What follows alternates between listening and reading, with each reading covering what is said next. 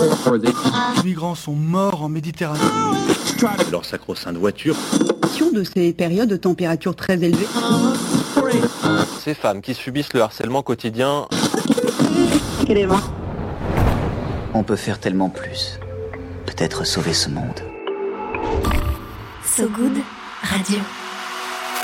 10 minutes, pour sauver, le monde. 10 minutes pour sauver le monde. La quotidienne info de So Good Radio. Bonjour toutes tous, bonjour Salut tout le monde. et bienvenue sur So Good Radio. Accordez-nous 10 minutes, on vous donne de quoi sauver le monde. Surtout qu'on va pas se mentir, on est grand maintenant, peu de chances que Dracula le fasse à notre place. À la une aujourd'hui, des vaccins qui pourraient mettre un terme à tout un tas de maladies fâcheuses, aux grandes dames des antivax bien sûr. En Hollande, le plus grand aéroport du pays qui bannit les jets privés et les vols de nuit pour des raisons écologiques. Et en France, une maison de retraite pour nos amis les poules. Ça, c'est pour les titres. Maintenant, place au fil info, place au fil good. 10 minutes, 10 minutes pour sauver le monde. So Good Radio. So Good On démarre le journal dans la joie et la bonne humeur avec euh, des vaccins contre le cancer et les maladies cardiovasculaires qui seraient potentiellement prêts d'ici 2030. Des maladies jusque-là traitées de façon chimique et médicamenteuse, pas toujours avec succès. Mais aujourd'hui, l'espoir est grand grâce au vaccin à ARN messager. Tu connais peut-être cette technologie, Diane, Ouais, on en a parlé Ouais, on en a beaucoup parlé. abondamment pendant le Covid. Et justement, cette technologie, elle vient, elle a été développée depuis le Covid-19. Pour une fois que ce, ce bon vieux virus, ce satané virus, augure une bonne nouvelle, il fallait le dire. C'est ce qu'explique, pardon, en substance le journal suisse Le Temps. La communauté scientifique aurait gagné 15 ans de travail en deux ans seulement Mm. de pandémie, tant la recherche médicale a été accrue. Une recherche intensive qui a permis des avancées sur le fonctionnement du vaccin à ARN messager. C'est ce qu'expliquent euh, des experts interviewés par le quotidien britannique The Guardian. Des vaccins dits révolutionnaires, capables de cibler différents cancers, des maladies cardiovasculaires aussi, ou encore des maladies auto-immunes. Des traitements donc encourageants, car à ARN messager, je te le disais, une méthode qui diffuse en fait une information génétique saine à toutes les cellules d'un organe, permettant de créer des protéines spécifiques qui vont répondre à la maladie. Moi, j'y connais pas grand-chose, mais j'ai regardé euh, la définition tout à l'heure. C'est un peu comme ça que je l'ai compris. Les plus prometteurs de ces vaccins, ceux contre le cancer, seraient potentiellement disponibles d'ici 5 ans, comme le précise Paul Burton, directeur médical du laboratoire pharmaceutique Moderna. Les scientifiques du Guardian précisent quand même que les progrès réalisés, je cite, pourraient être gâchés si un niveau élevé d'investissement n'est pas maintenu. Le risque, c'est que différents conflits euh, qui égrènent le monde détournent l'attention de la recherche, mais pour le moment, les travaux sont au beau fixe. La Food and Drug Administration américaine a accordé le statut de thérapie dite révolutionnaire au vaccin de Moderna, après des résultats positifs pour des cancers de la peau, et de son côté, Pfizer a lancé un test clinique pour un vaccin antigrippal.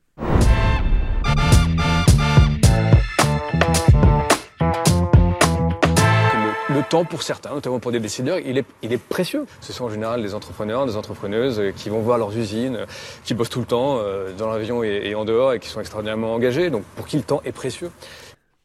Le temps des décideurs, Diane, il est précieux, ce temps, plus précieux que le nôtre, que le tien, que le mien, selon euh, Jean-Baptiste Djebari, ancien ministre délégué au transport sous Macron, pris en flagrant délit de mépris de classe le mois dernier dans cet extrait de complément d'enquête.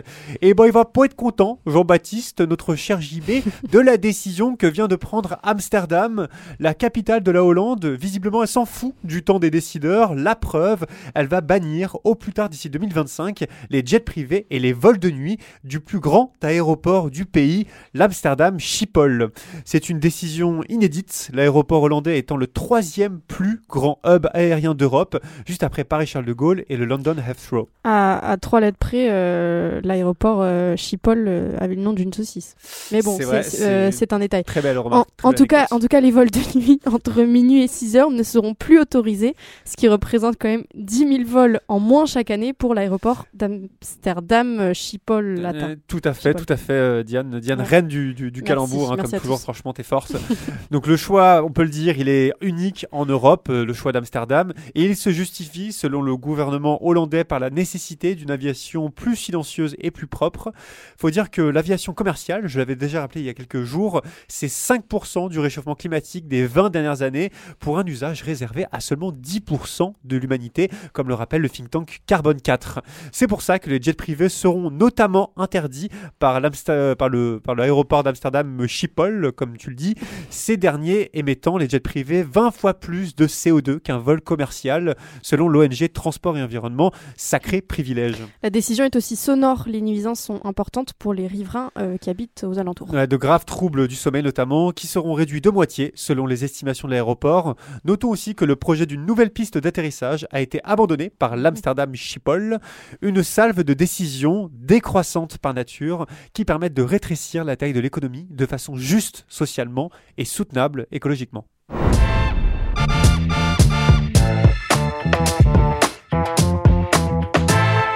On termine avec une maison de retraite pour poules pondeuses, une initiative de Bruno Albert, éleveur dans le Lot, qui refuse d'envoyer ses vieilles poules à l'abattoir. Dans sa petite ferme, le bois des Galines, où il fait également pousser des fruits et des légumes, notre paysan, sensible à la souffrance animale, va créer, Diane, un EVAD, un établissement d'hébergement pour volailles âgées dépendantes. C'est un très beau jeu de mots. Une EHPAD pour volailles, donc, où Bruno va bientôt installer certaines des quelques 80 poules qui vivent déjà sur son terrain. Sachant qu'en moyenne, une poule ne pond presque plus au bout de 4 ans, alors même qu'elle peut vivre 10 ans au total. À 10 ans au total, par rapport à 4 ans euh, de ponte, c'est un écart énorme. Et c'est donc aussi des jours heureux que Bruno va offrir à ses volailles, lui qui prévoit d'en accueillir une centaine au total dans les années à venir. Pour financer son projet, parce qu'évidemment c'est moins rentable que l'envoi à l'abattoir, l'éleveur va proposer à qui le veut bien de parrainer une poule. Euh, si ça t'intéresse, Diane, tu vas pouvoir euh, le faire très bientôt. Ça va bientôt Génial. être dispo sur son site internet. Il faudra débourser quelques dizaines d'euros, mais et, et des marraines et des parrains pourront ainsi récupérer la poule retraitée chez eux ou bien la placer dans la maison de retraite de Bruno s'ils ont peur qu'elle soit un petit peu trop sale. Des poules qui seront donc à la retraite à la moitié de leur vie. Il y a de quoi donner des idées euh, à la CGT de Sophie Binet.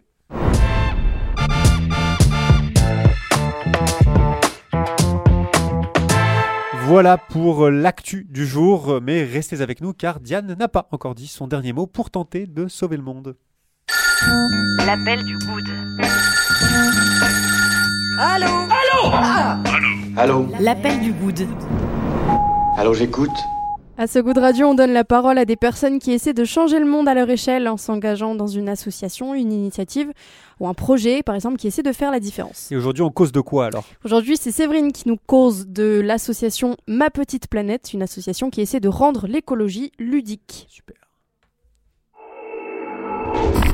Bonjour, So Good Radio, euh, je m'appelle Séverine, j'ai travaillé l'année dernière dans une association qui s'appelle Ma Petite Planète. Euh, c'est un jeu qui se joue par équipe avec euh, ses amis, sa famille, ses collègues. Et le but c'est de parler d'écologie de manière plus fun, plus légère, de permettre aux personnes de passer à l'action en fait sur l'écologie à travers la réalisation de défis écologiques et donc euh, ça peut aborder par exemple l'alimentation, les déchets, euh, la biodiversité, donc il y a plein de thématiques. Il y en a pour tous les goûts et surtout pour tous les niveaux, donc c'est vraiment accessible à tout le monde. Et l'aspect compétition, il permet de, de motiver plein de personnes qui se seraient pas lancées dans l'aventure. C'est un jeu qui dure euh, trois semaines et qui a lieu trois fois par an, donc c'est vraiment un événement, euh, ma petite planète. Euh, les bureaux de l'association, ils sont situés à Paris, mais euh, les joueurs et joueuses de ma petite planète, ils sont partout en France et dans le monde, euh, parce que le jeu est disponible dans plusieurs langues. Donc n'hésitez pas à jouer, c'est vraiment une super expérience très positive. Je vous recommande vraiment de, de vous engager dans cette association Ma Petite Planète. Merci Séverine. Le, le jeu compte plus de 187 000, euh, 187 000 oui, Oui, pardon, tu- joueurs et joueuses à travers le monde. Sachez aussi que le prochain jeu Ma Petite Planète aura lieu du 22 mai au 12 juin prochain. Et, et on a hâte d'y d'y être, bien sûr. Et on vous met toutes les infos de ma petite planète, donc sur sogoodradio.fr. Viens voir un peu par ici. Le Pen J'ai une bonne nouvelle pour toi. dans le maillot. Le Pen dans le maillot. Et on continue ce journal en vous rêvant au bord de la piscine, le stress vous glissant sur la peau, la coiffure impeccable. C'est donc l'heure du peigne dans le maillot de Diane Poitot. Et comme d'habitude, pour s'endormir en tantine moins con, Oh oui. le peigne dans le maillot, c'est le moment où on se donne des conseils sympathiques, sympathiques même, des idées ou des recommandations en tout genre. Tarpin cool. Est-ce que est-ce que t'es déjà allé au Grand Rex Romain, cette euh, salle de pestacle euh, mythique à Paris? Euh, moi je suis au Rex Club mais pas au Grand Rex je crois. Et bah c'est pas grave, je vous, je vous emmène au, au Grand Rex euh, à Paris pour l'ouverture de la 12e édition du festival Cinéma for Change.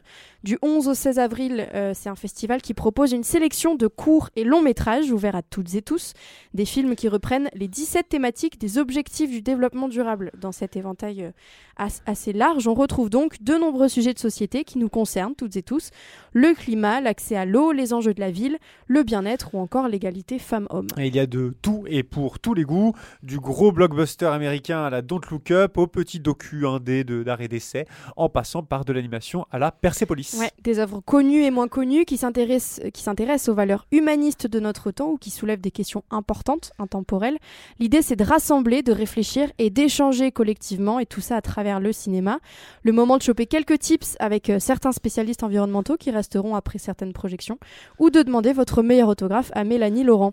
On t'aime. Le festival commence par la projection euh, du film L'improbable voyage d'Harold Fry de Etty McDonald, un film de cette année. Oui, parce qu'un petit film avant de s'endormir pour se réveiller encore moins con, ça le fait aussi. Pas mal. Merci Diane. Euh, le festival Cinéma for Change, c'est donc du 11 au 16 avril à Paris. Le pass semaine complète est à 79 euros, mais vous pouvez aussi prendre vos places individuellement pour une dizaine d'euros. Avant de se quitter, on se fait un petit point sur les prévisions météo. La météo de So Good Radio. La météo de So Good Radio. Un climat particulièrement doux s'étend sur l'Elysée depuis ce week-end. La secrétaire d'État chargée de la jeunesse et du service national, Sarah El Haïry, a fait son coming out sans perturbation à l'horizon. C'est la fin de cette édition. Merci à vous qui nous écoutez en direct et à vous qui nous écouterez dans le futur en podcast sur notre site segoodradio.fr et sur toutes les plateformes d'écoute Spotify, Deezer, Apple Music et tout ça, tout ça. Et puis aussi un merci spécial à Bérénice, Oh oui, notre merci, nouvelle, Bérénice. euh, oui Bérénice, notre nouvelle journaliste qui bosse vitesse grand V. T'en as sous le capot Bérénice, tu gères grave. Merci. N'hésitez pas à nous liker, commenter, partager cet épisode, à lâcher une petite étoile, ça nous donne de la force et ça peut en vérité nous aider. On se quitte comme toujours sur la musique, good de préférence, avec Billy Preston et son tube Nothing from Nothing, tout de suite sur So Good Radio. Salut Diane Salut et tout le monde. salut tout le monde. Ciao, ciao.